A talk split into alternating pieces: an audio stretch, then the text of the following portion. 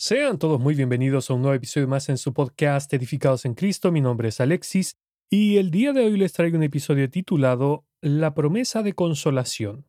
Pero antes, demos paso a la intro y los veo enseguida.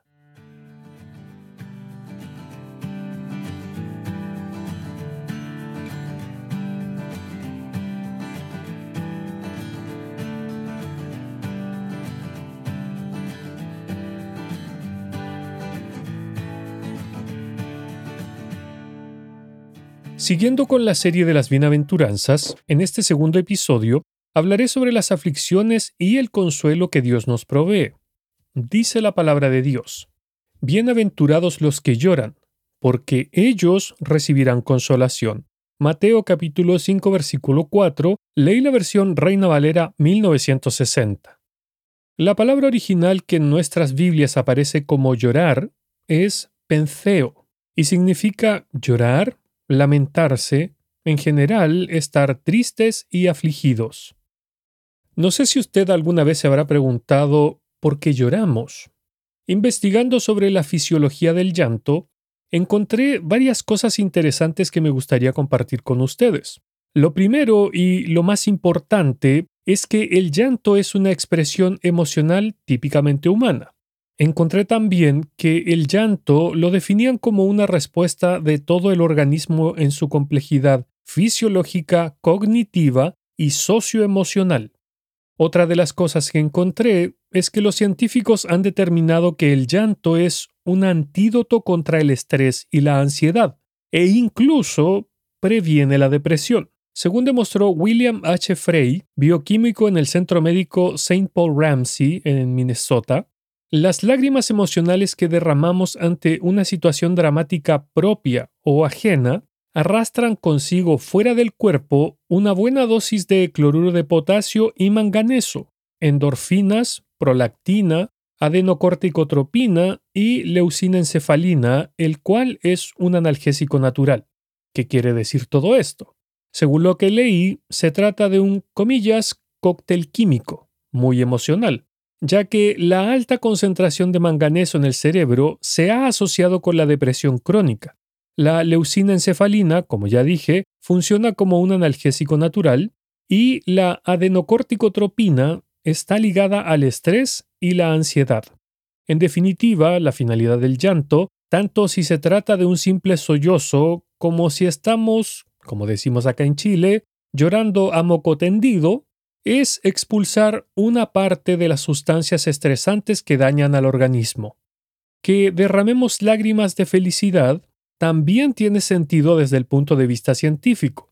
Oriana Arago, de la Universidad de Yale, ha demostrado que llorar cuando nos reunimos con seres queridos o nos emocionamos por el nacimiento de un bebé nos ayuda a atenuar y moderar las emociones intensas muy rápido y para hacer que dicha emoción que nos embarga no nos abrume tanto que nos impida mantener el mínimo autocontrol. Otra cosa interesante que encontré fue que los seres humanos contamos con tres tipos diferentes de lágrimas, todas con diferentes propósitos. Primero están las lágrimas basales, que son las lágrimas constantes que evitan que nuestros ojos se resequen. El cuerpo humano produce un promedio de 140 a 280 cc de lágrimas basales cada día, las que se drenan a través de la cavidad nasal, que es la razón por la cual nos moquea la nariz cuando lloramos. El segundo tipo son las lágrimas reflejas, que sirven para proteger al ojo humano de irritantes fuertes como el humo, las cebollas o incluso un viento fuerte cargado de polvo. Para lograr esto, los nervios sensoriales de la córnea comunican esta irritación al tallo cerebral, que a su vez envía hormonas a las glándulas de los párpados. Estas hormonas hacen que los ojos produzcan lágrimas, librándonos efectivamente de la sustancia irritante. El tercer tipo de lágrimas son las lágrimas emocionales. Todo comienza en el cerebro donde se registra la tristeza. Luego, el sistema endocrino se activa para liberar hormonas en el área ocular, lo que luego hace que se formen lágrimas. Las lágrimas emocionales son comunes cuando sufrimos la pérdida de un ser amado o cuando vemos una película con escenas tristes.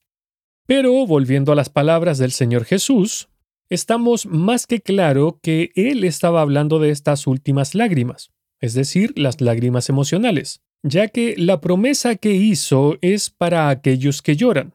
Y como vimos la semana pasada sobre la palabra bienaventurado, esta era Macarios, la cual transmite la idea de ser especialmente favorecido, bendecido o privilegiado de parte de Dios.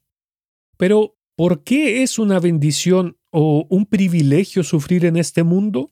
Primero que todo, porque frente al llanto, la aflicción o la pérdida, el ser humano está, comillas, obligado a recapacitar, al menos en su propio dolor.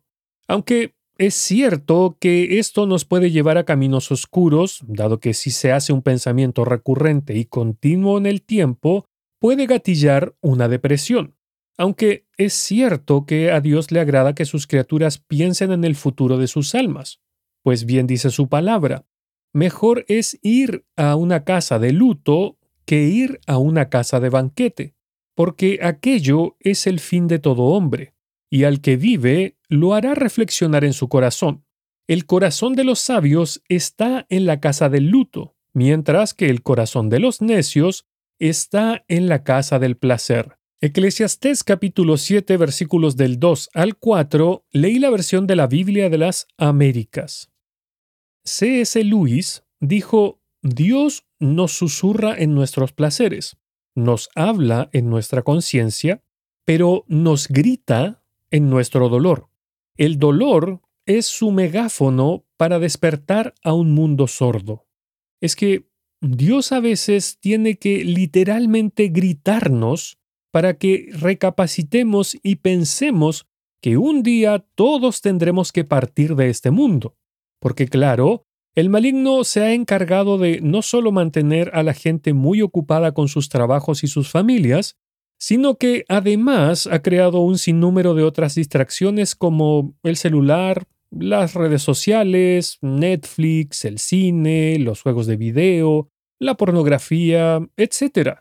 De esta forma, el ser humano no tiene, comillas, tiempo para pensar, y es por eso que Dios debe usar el dolor y el sufrimiento para hablarle al ser humano. Aunque no es con los inconversos con los únicos que hace este tipo de llamado, sino que lo hace con nosotros también. Me refiero a aquellos que somos sus hijos. Por ejemplo, tenemos el ejemplo de Job, a quien Dios le hizo pasar por duros momentos para que saliera a la luz que él se creía más justo que Dios. Por eso es que le dijo, ¿anularás realmente mi juicio? ¿Me condenarás para justificarte tú? Job capítulo 40, versículo 8. Cuando Dios nos hace pasar por momentos difíciles, no necesariamente es porque nos está disciplinando, aunque si así lo hiciera, este mismo libro de Job nos dice que es una bienaventuranza también. Escuche, he aquí cuán bienaventurado es el hombre a quien Dios reprende. No despreciéis, pues, la disciplina del Todopoderoso, porque Él inflige dolor y da alivio. Él hiere y sus manos también sanan. Job capítulo 5 versículos 17 y 18 leí la versión de la Biblia de las Américas. Pero volviendo al tema del llanto y el sufrimiento, llorar no es malo, pues es parte de nuestra naturaleza humana, como dije al principio, pues el Señor nos creó con sentimientos, y Aún quien cree que vive en una exuberante felicidad, gozo y plenitud constantes en este mundo, o se miente a sí mismo, o vive en una de estas tantas burbujas en las que la sociedad actual, marcada por el hedonismo, atrapa a sus miembros. No obstante, y por difícil que parezca, existen hermanos que consideran que llorar o lamentarse es casi un signo de debilidad. Con relación a esto, F. B. Meyer, en su libro llamado Abraham, dice lo siguiente. La Biblia nunca condena la aflicción. Las lágrimas son valiosas, pues son los mecanismos de alivio dados por Dios. Hay algunos que toman las lágrimas como no varoniles, insumisas y no cristianas. Nos consuelan con un estoicismo frío y santurrón, exigiéndonos que le hagamos frente a los pasajes más agitados de nuestra historia con un semblante rígido y sin lágrimas.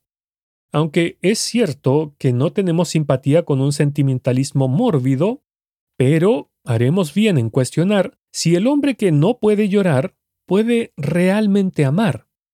Porque la tristeza es amor, y donde está presente, su expresión más natural son las lágrimas. La religión no viene para hacernos no naturales e inhumanos, sino para purificarnos y ennoblecer todas esas emociones naturales con que ha sido dotada nuestra multiforme naturaleza. Jesús lloró, Pedro lloró, los ancianos de la iglesia de Éfeso lloraron sobre el cuello del apóstol Pablo, cuyo rostro posiblemente no volverían a ver. Cuando lloramos, Cristo está junto a cada uno diciendo, Llora, hijo mío, llora, porque yo también he llorado. Las lágrimas alivian al cerebro que arde como un chubasco de nubes con relámpagos. Las lágrimas descargan la insoportable agonía del corazón, puesto que el desbordamiento de ellas reduce la presión que sentimos, tal como un aluvión lo hace con una represa. Las lágrimas son el material del cual el cielo teje su más brillante arco iris. Lo que dice este hermano es muy cierto, ya que nuestro Señor Jesús no nos enseña en ninguno de los evangelios a evitar o negar el sufrimiento. Es más, Él nos dejó la advertencia de en el mundo tendréis aflicción. Juan capítulo 16, verso 33. Y como mencionaba el autor recién citado, incluso en el llanto y la aflicción, nuestro Señor nos dejó ejemplo, el cual vemos cuando murió Lázaro y especialmente en la cruz del Calvario. Tenemos que hacer una distinción en esto de sufrir porque una cosa es sufrir sin más y otra muy diferente es sufrir teniendo esperanza. Y ahora que digo esto, una vez leí que el ser humano es capaz de soportar mucho dolor y sufrimiento siempre y cuando tenga esperanzas. De más está decir que a nadie le gusta sufrir, pero tal como mencioné recién, en este mundo tendremos aflicciones. Sin embargo, ¿cómo las afrontamos cuando éstas se nos presentan?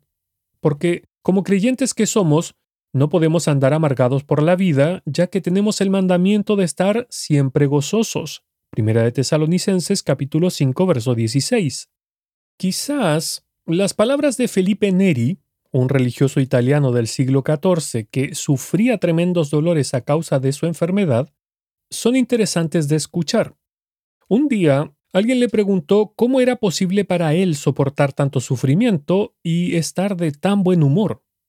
Él contestó, es que no cargo sobre mis hombros más que el peso del momento presente. La carga de los días pasados la dejé en el cuarto del olvido para no volverla a recordar más. El peso de los miedos futuros lo dejo en manos del buen Dios.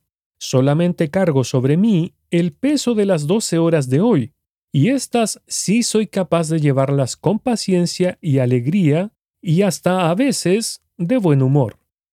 Por eso es que el Señor nos dijo, así que no os afanéis por el día de mañana, porque el día de mañana traerá su afán. Basta a cada día su propio mal. Mateo capítulo 6 versículo 34.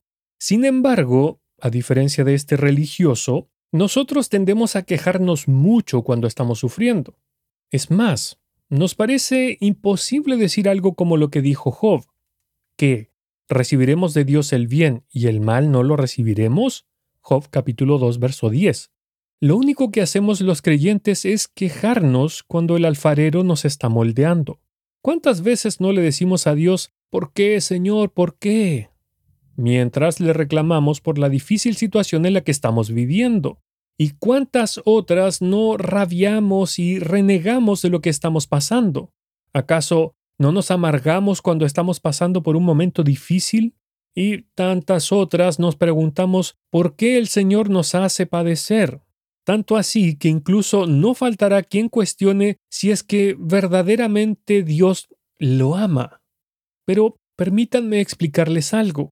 En el reino de Dios, antes de que una cosa pueda volverse útil, primero debe ser quebrantada, porque no puede haber bendición sin esfuerzo ni cosecha sin arar. Por ejemplo, antes de que se construya la casa, el árbol debe ser derribado. Antes de que se puedan colocar los cimientos, las rocas deben ser cortadas desde la cantera, donde han permanecido durante mucho tiempo en paz y tranquilidad. Antes de que el grano maduro pueda cubrir los campos, los suelos deben estar completamente arados y preparados para recibir la semilla. El arado debe haber abierto los surcos con sus dientes afilados, porque de otra forma la semilla no podrá brotar en una tierra endurecida. Y precisamente ese fue el ejemplo del Señor, que como grano tuvo que caer en tierra para llevar fruto. Escuche, de cierto, de cierto os digo, que si el grano de trigo no cae en la tierra y muere, queda solo, pero si muere, lleva mucho fruto. Juan capítulo 12, versículo 24. El cuerpo de nuestro Señor tuvo que ser azotado, herido y abatido. Sí, sabemos que fue herido por nuestras rebeliones y molido por nuestros pecados. Él recibió el castigo en su cuerpo para darnos la tan anhelada paz, para que por esas llagas suyas fuésemos nosotros curados. Isaías capítulo 53 versos 4 y 5.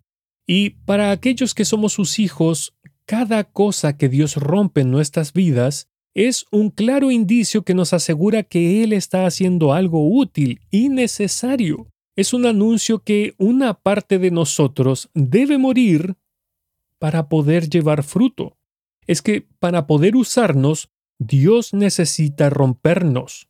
Y más aún, para que podamos brillar en la oscuridad del mundo, necesitamos ser quebrantados. Un excelente ejemplo de esto es lo que se nos relata sobre Gedeón y su ejército de 300 hombres en el libro de jueces. Su palabra nos dice que los madianitas hostigaban al pueblo de Israel y le quitaban todas sus cosechas, empobreciéndolos terriblemente. Jueces capítulo 6 versos del 3 al 6. Entonces Dios llamó a Gedeón y lo encomendó a guiar a su pueblo Israel para liberar a todas aquellas personas. El ejército que se reunió para la batalla era de 32.000 hombres, jueces capítulo 7, verso 3. Pero Dios le dijo a Gedeón que eran muchos. Así que luego de, comillas, filtrar al pueblo, el caudillo quedó con solo 300 hombres que eran adecuados para la tarea, mientras que los madianitas se unieron a los amalecitas para combatir a Israel, llegando a ser tan numerosos como langostas como la arena del mar. Jueces capítulo 7 verso 12. El relato bíblico nos dice que Gedeón y su ejército rodearon el campamento de los madianitas durante la noche, y en sus manos llevaban trompetas y unos cántaros con antorchas dentro, las cuales estaban ocultas. La palabra de Dios nos dice lo siguiente, y les dijo, Miradme y haced lo mismo que yo, y he aquí, cuando yo llegue a las afueras del campamento, como yo haga, así haréis vosotros.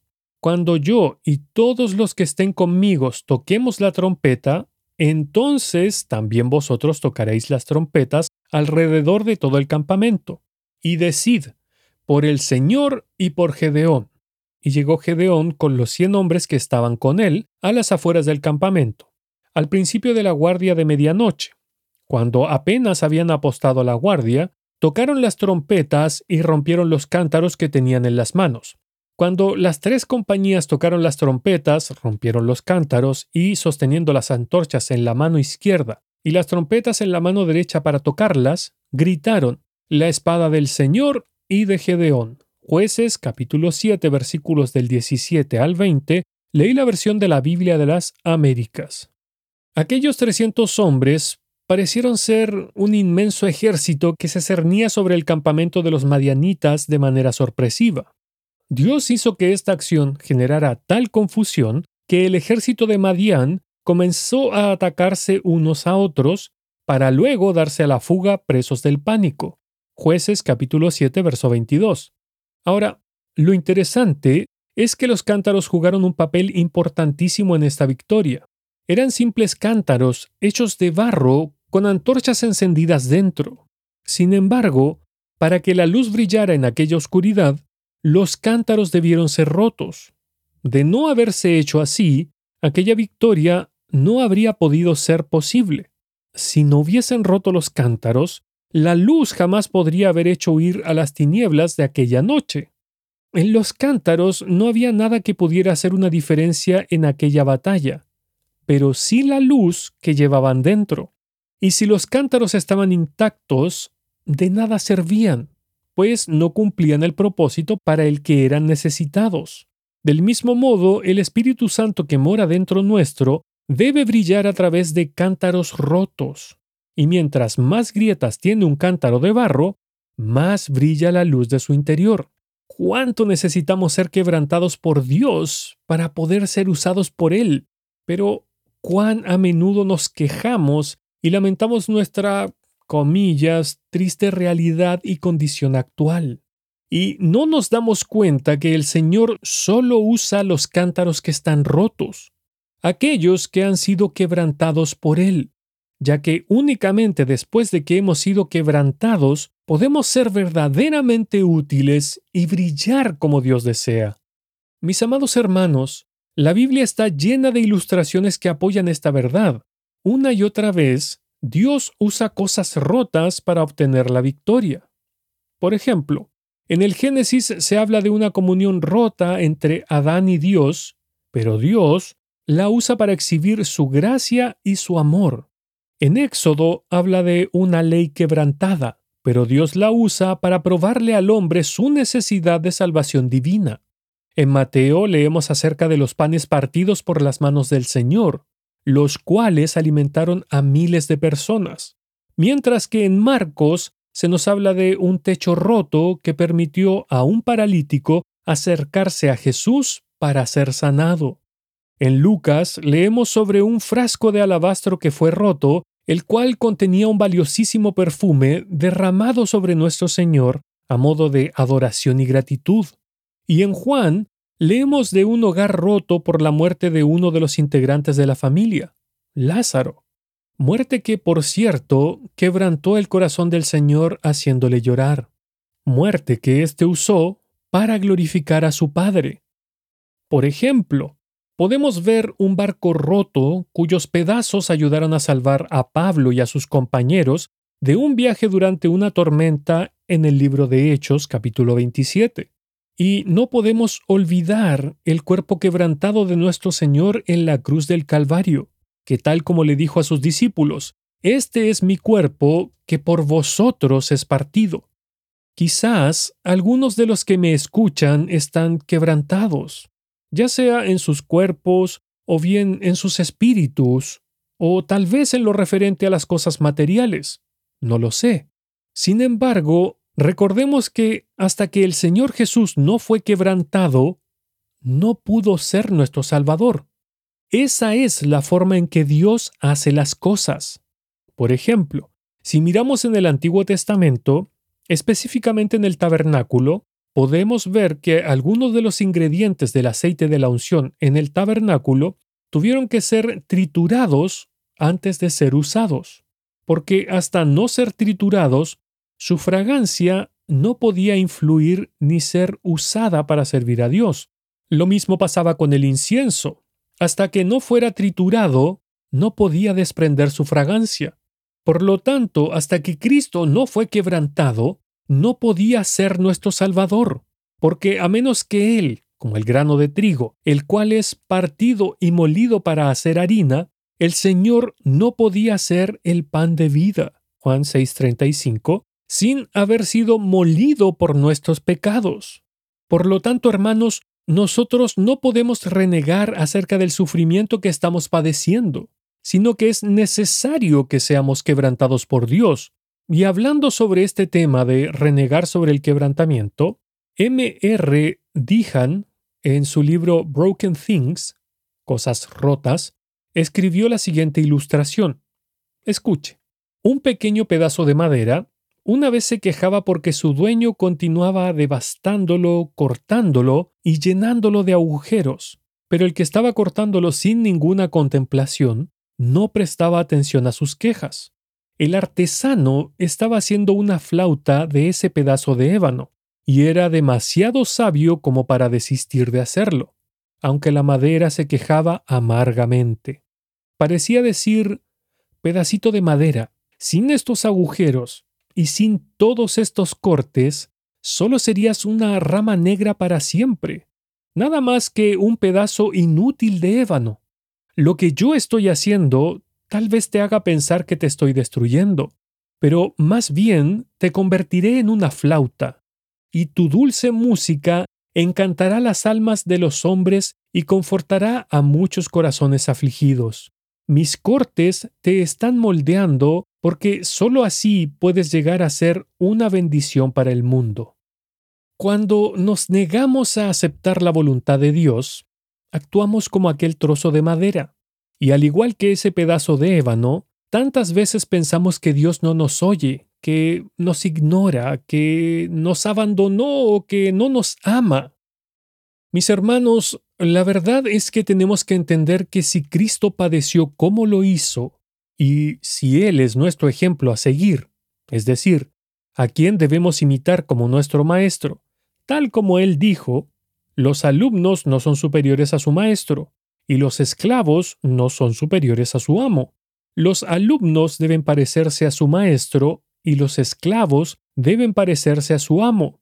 Si a mí, el amo de la casa, me han llamado príncipe de los demonios, a los miembros de mi casa los llamarán con nombres todavía peores. Mateo capítulo 10 versículos 24 y 25, leí la versión Nueva Traducción Viviente.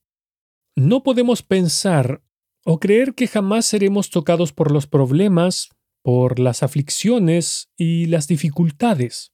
Entonces, ¿por qué pensamos que nosotros no habremos de vivir de una manera semejante a Él? ¿Por qué pensamos que jamás tendremos que padecer sobre la tierra siendo creyentes? Amados, bien dijo el apóstol Juan, el que dice que permanece en él, debe andar como él anduvo. Primera de Juan capítulo 2 versículo 6. Ahora que digo esto de sufrir y padecer como el Señor, hace no mucho escuché a un varón de Dios decir que Dios no nos manda el mal, que eso es imposible, que lo malo no procede de él. Sin embargo, eso no es lo que leemos en las Escrituras. Escuche, ¿quién será aquel que diga que sucedió algo que el Señor no mandó? De la boca del Altísimo no sale lo malo y lo bueno, porque se lamenta el hombre viviente. Laméntese el hombre en su pecado. Lamentaciones capítulo 3 versículos 37 al 39, leí la versión Reina Valera 1960. Porque si decimos que Dios no nos manda el mal, entonces implícitamente estamos diciendo que Él no está en control de todo. Pero lo que tenemos que entender es que con el Señor no hay calamidades, pues Dios no conoce las decepciones, ya que Él sabe todas las cosas desde el principio, y nada de lo que sucede lo sorprende. Es que, hermanos, Él como Dios, sabiendo todo desde el principio, ha planeado cada pieza rota en la vida de cada uno de sus propios hijos, la cual encajará en algún lugar de este cuadro completo de su eterno consejo y voluntad.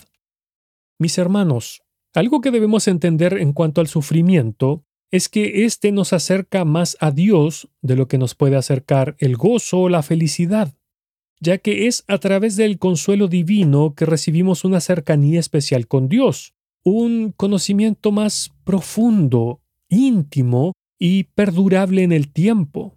Eso sin mencionar el aprender a descansar en él frente a todas estas aflicciones. Por ejemplo, el doctor R. A. Torrey, fundador del Instituto Bíblico de Los Ángeles, perdió a su hija de 12 años en un accidente. El funeral se llevó a cabo en un día lluvioso, y los padres estuvieron junto al sepulcro de su hijita rodeados de seres queridos. Era un día gris y tétrico. La señora Torrey le dijo a su esposo, Me alegro de que Elizabeth no esté en esa caja. Sin embargo, su aflicción se fue con ellos a casa esa noche, especialmente cuando trataban de dormir. El doctor Torrey se levantó por la mañana y salió a caminar para poder despejar su mente y alivianar su corazón. No obstante, una oleada de aflicción cayó sobre él mientras caminaba. La soledad y el vacío a causa de la ausencia de su hija se sumaron a un terrible sentimiento de saber que ya no volvería a oír su risa, que nunca volvería a ver su cara aquí en la tierra y que jamás la vería crecer. No puedo aguantarlo más, dijo, por lo que se apoyó contra un poste y miró hacia el cielo y comenzó a orar. Y esto fue lo que experimentó según sus propias palabras. Y justo en ese momento, la fuente, el Espíritu Santo, a quien había tenido en mi corazón, irrumpió con tal poder como nunca antes lo había experimentado.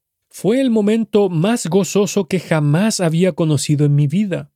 Fue algo glorioso e inexplicable tener dentro de mí una fuente que está siempre brotando, brotando, brotando, siempre. 365 días brotando bajo cualquier circunstancia.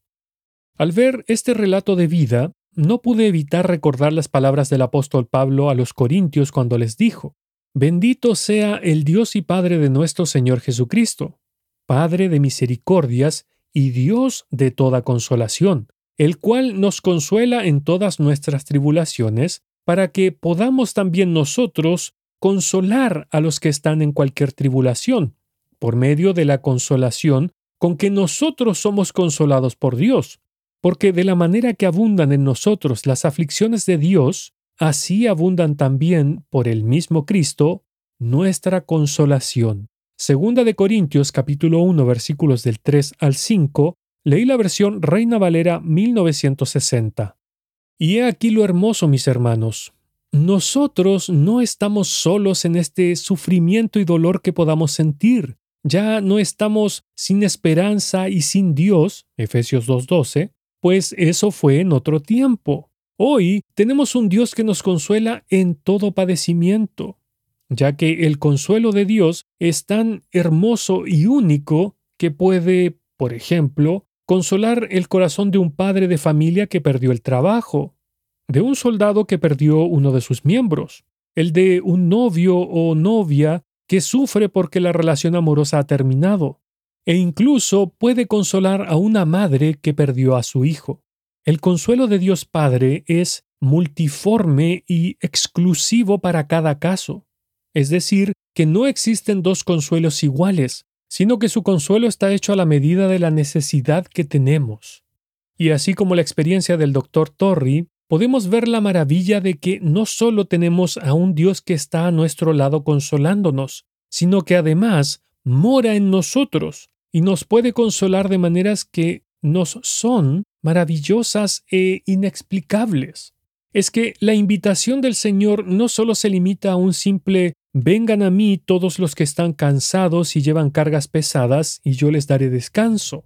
Mateo capítulo 11 verso 28 sino que va mucho más allá, pues Él dijo que este sufrimiento era una bienaventuranza, una bendición de su parte. Es que bien dice su palabra, los que sembraron con lágrimas, con regocijo segarán. Irá andando y llorando el que lleva la preciosa semilla, mas volverá a venir con regocijo trayendo sus gavillas. Salmos capítulo 126 versículos 5 y 6 Leí la versión Reina Valera 1960. Esta es nuestra promesa futura. ¿Y qué promesa? Pues Dios es quien nos consolará y finalmente limpiará nuestras lágrimas. Escuche, porque el Cordero que está en medio del trono los pastoreará y los guiará a fuentes de aguas de vida, y Dios enjugará toda lágrima de los ojos de ellos. Apocalipsis capítulo 7 versículo 17 Leí la versión Reina Valera 1960. Hermanos, el Cordero de Dios no nos enseña un evangelio escapista que sublime o espiritualice la realidad, sino que su enseñanza nos aterriza a la tierra, pues nos dice, no temas porque yo estoy contigo, no desmayes porque yo soy tu Dios que te esfuerzo, siempre te ayudaré, siempre te sustentaré con la diestra de mi justicia. Isaías capítulo 41, verso 10. El Señor no nos viene a contar un lindo cuento de hadas, ya que no nos dice que seremos plenamente felices en este mundo, sino que nos asegura que en este mundo habrán sufrimientos e incluso nos dice que el mundo se alegra de nuestro sufrimiento, ya que nos dijo, de cierto, de cierto os digo, que vosotros lloraréis y lamentaréis, y el mundo se alegrará. Pero aunque vosotros estéis tristes, vuestra tristeza se convertirá en gozo. Juan capítulo 16 versículos 20 y 21, leí la versión Reina Valera 1960. Y también le dijo el apóstol Pablo a los hermanos de las iglesias locales de Listra, Iconio y Antioquía, es necesario que a través de muchas tribulaciones entremos en el reino de Dios. Hechos capítulo 14 versículo 22. Pero esto es lo hermoso, hermanos, que Dios nos regala esta bendita certeza, que un día, sin importar cuánto hayamos padecido, Él secará cada una de nuestras lágrimas derramadas. Y al final, esa tristeza que podamos estar sintiendo ahora, un día se convertirá en un gozo tan indescriptible que nos hará olvidar cualquier dolor sufrido aquí en la tierra. Esto es para que un día en el cielo podamos decirle al Señor, Tú cambiaste mi duelo en alegredanza, me quitaste la ropa de luto y me vestiste de alegría para que yo te cante alabanzas y no me quede callado. Oh Señor mi Dios, por siempre te daré gracias. Salmos capítulo 30 versículos 11 y 12, leí la versión Nueva Traducción Viviente. En conclusión, mis amados, tengamos siempre presente esto, que las cosas que pensamos que eran las mayores pruebas y tragedias de nuestras vidas son la forma en que Dios nos trae algo mejor porque nosotros creemos que las cosas rotas son una pérdida. Sin embargo, Dios las convierte en ganancias. Pensamos esto porque en la naturaleza las cosas rotas se desechan. En cambio, en la gracia divina, Dios nunca usará a un hombre hasta que esté quebrantado. Así que si usted, amado hermano, está sufriendo, está en un lecho de enfermedad, o si el dolor o el desaliento lo atormentan, recuerde que Dios siempre usará nuestro sufrimiento para sus propósitos, porque nuestro sufrimiento es usado para silenciar a Satanás. Job capítulo 2 verso 3. También nos permite glorificar a Dios, ya que nuestro sufrimiento nos hace más como Cristo. Romanos capítulo 8 verso 29. Y nos hace ser agradecidos para con Él y, en última instancia, nuestro sufrimiento nos enseña a depender únicamente de Dios. Que el Señor les bendiga. Para más episodios del podcast, visite el sitio web www.edificadosencristo.net, en donde además podrá encontrar devocionales diarios para su edificación. Este podcast también está disponible en otras plataformas tales como Spotify, Apple Podcast, TuneIn, Stitcher, y muchas otras. Si desea ponerse en contacto conmigo, lo puede hacer a través del sitio web www.edificadosencristo.net o escribiendo directamente al correo edificadosencristo.net@gmail.com.